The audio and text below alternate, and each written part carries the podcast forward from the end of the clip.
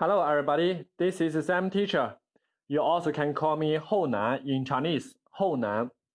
Today, I will show you a topic about uh, what's the difference between 加油,加油 and uh, 祝你好运, good luck, 祝你好运, wish you good luck. Uh, normally, it can use in the same situation, but there is a slight difference.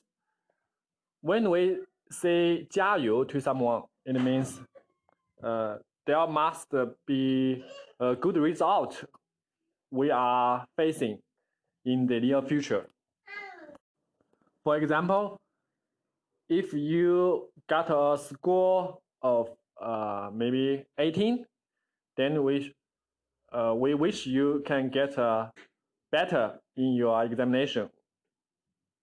So we say 加油.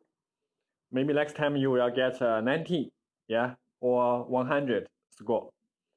But uh, 祝你好运, wish you good luck. We usually use it in a situation which might lead to a bad result. Uh, for example, you are an administrator in a company, but uh, your boss asks you to build a, an airplane. is it crazy? Yeah, because the task is impossible for you. So you can't fi finish it. It's very difficult. It's not easy to accomplish. Yeah. So um, we will say good luck. Um, sometimes it has a sense of uh, sarcasm. Sarcasm means uh. Sarcasm. So, do you know what's the difference now? For Mandarin learning I wish you good luck or um, 加油 is also is also uh, good.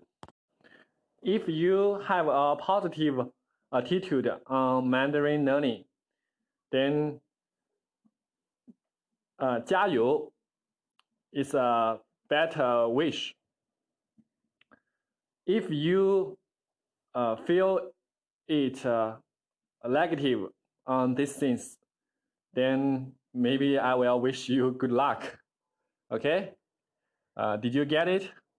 That's all for today's lesson. Bye bye.